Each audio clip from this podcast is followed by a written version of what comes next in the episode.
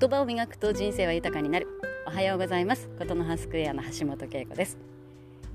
毎週月曜日の朝は声の定期便。6月26日月曜日の朝です。100回目の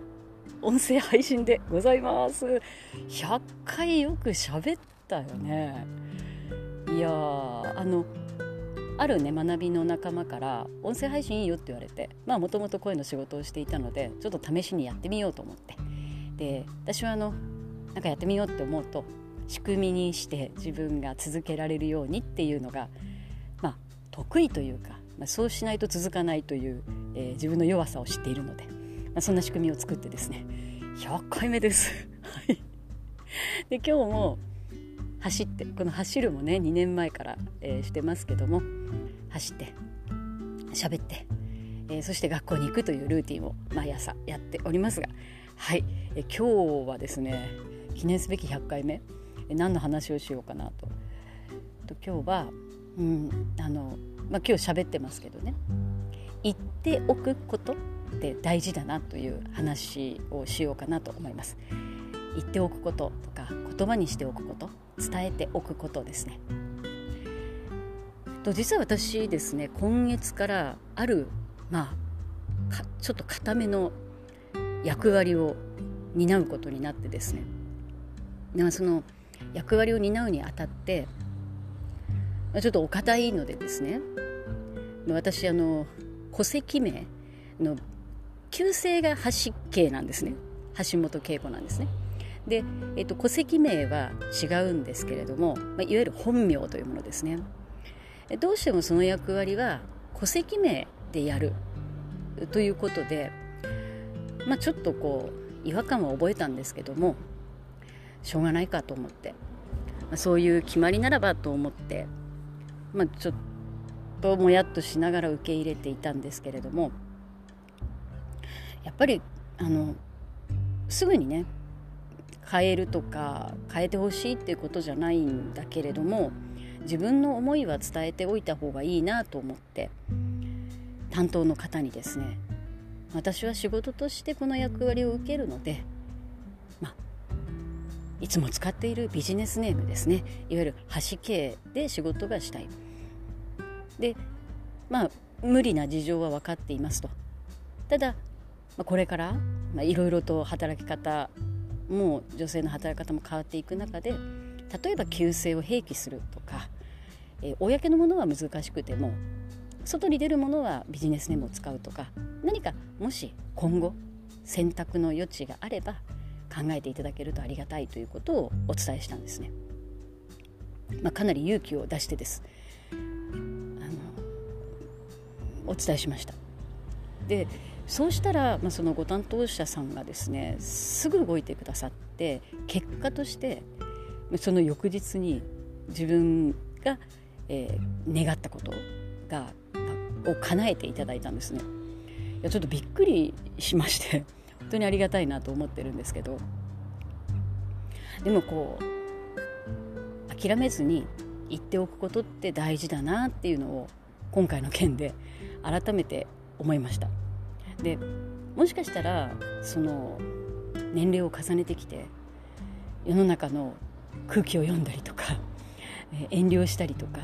ちょっと自分のこう許容範囲が広くなっていることでなんだろう逆に狭くなってるというか 広くなって受け入れられるものが多くなったがゆえに自分の主張を我慢したりとかまあいいかっていうのがいろんな意味で自分の主張に影響することがあるかもしれないななんていうことを考えました。でもこの何でしょうね言っておくことって、まあ、別に本当にねあのどんなことでもいいいいんですよね。あの私はそのチョコレートが大好きなんですけどチョコレートが好きだって事あるごとに口にしてるらしいんですね。そうするとあのおおむねおおむねですね誕生日プレゼントとかですねえ何かのお祝いとかですねチョコレートをいただく機会が多いですね。あのとても幸せですよあのもらって嬉しいあげて嬉しいですからであとはあの好きな人？福山雅治が好きだって言うとですね皆さんの雅治情報を私にあの私は雅治の情報くださいって言ってないのに皆さんが雅治の情報をくれるんですね。これもただ言っておいただけなんですけど結構言い過ぎなのかとかねいろいろこう説はあるんですけどでもこう言っておくことってそれはその置いてあるだけじゃないですか。だけどいや福山雅治うん端系っていうふうにね思ってくれたりあこのチョコレートそうかって思ってくれたりねえーと、そんな幸せが広がっていくので言っておくって大事だなって、えー、改めて思っています。皆さんは何かこう自分の好きなこととかね興味のあることとか言ってます？周りに。どうでしょう？今週何か言ってみませんか？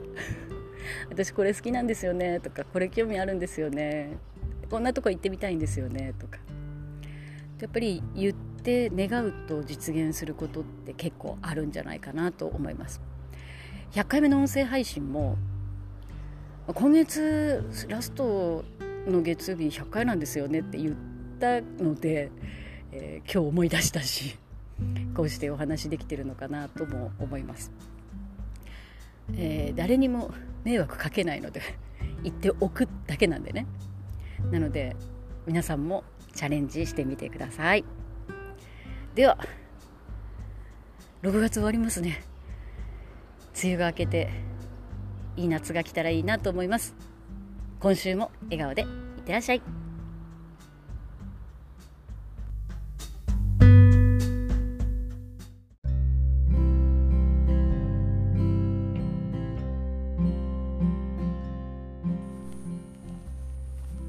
言葉を磨くと人生は豊かになる。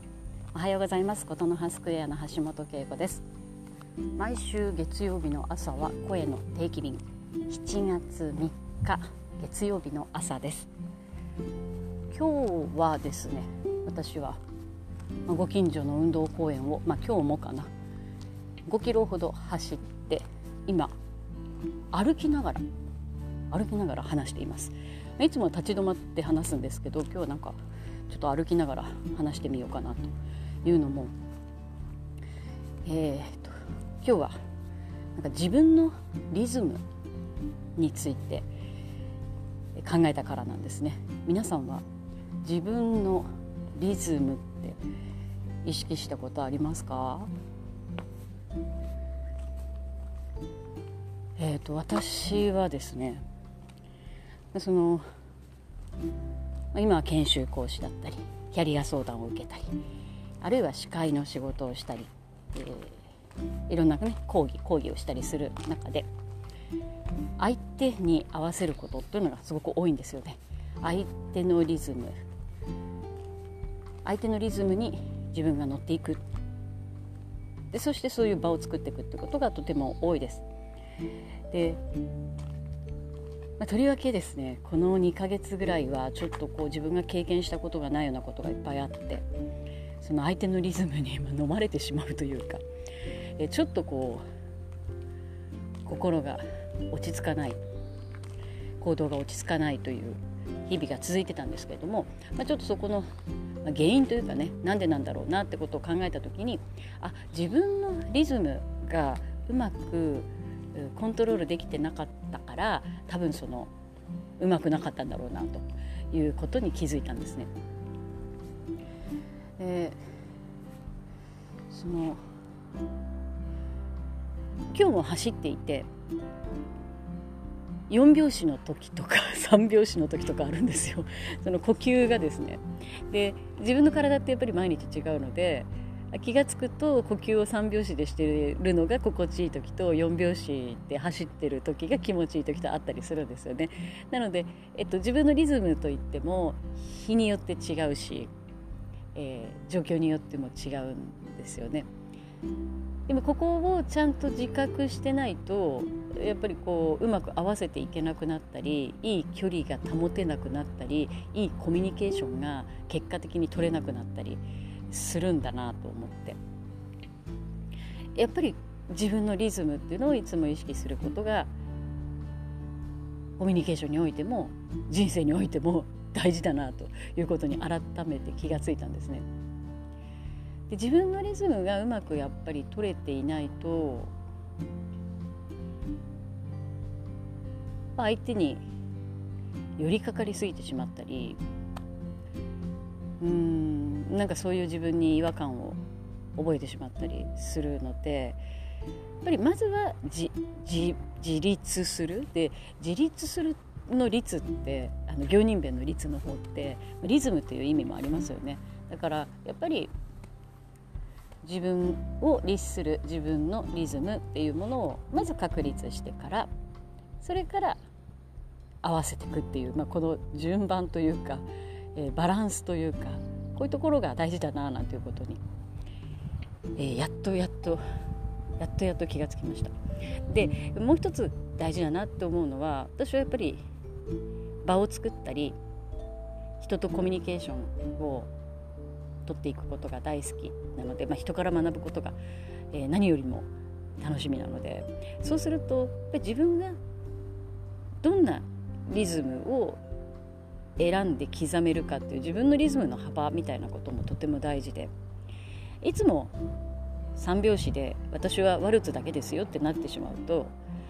ラテンの人に合わせるのが難しいわけですよね。だからその何が得意とか不得意はあってもいいんだけれども自分なりにいろんなリズム、えー、だからラテンでも合わせられるし、まあ、ジャズはジャズ幅があるから難しいんですけどジャズでも合わせられるし、えー、クラシックでも多少こうねちょっと心得があると合わせられるっていう風にいろんなカラフルなリズムを持っているとやっぱりコミュニケーションもカラフルになっていくのかななんて思います。まあ、その上でねすごくリズムが合う人といいコミュニケーションが取れるとよりこう人生って豊かになるのかななんてことを感じています。ここ数ヶ月本当になんかこう自分のリズムを見失いがちだったのも新しいことにいろいろ挑戦してきてでこの上半期が私は終わっていくんですけれども、まあ、見事に今年はなんか上半期でいろんなことが閉じてで夏このここから後半戦また新しいことが始まっていくので改めて自分のリズムを意識しながら走っていこうと思っていますが皆さんはいかがですか？これから半年ですね。あっという間に半年過ぎましたけれども夏ねここから新たなスタート新たなリズムそのリズムの幅も増やして笑顔でスタートできたらいいですよね。ということで下半期も笑顔でいってらっしゃい。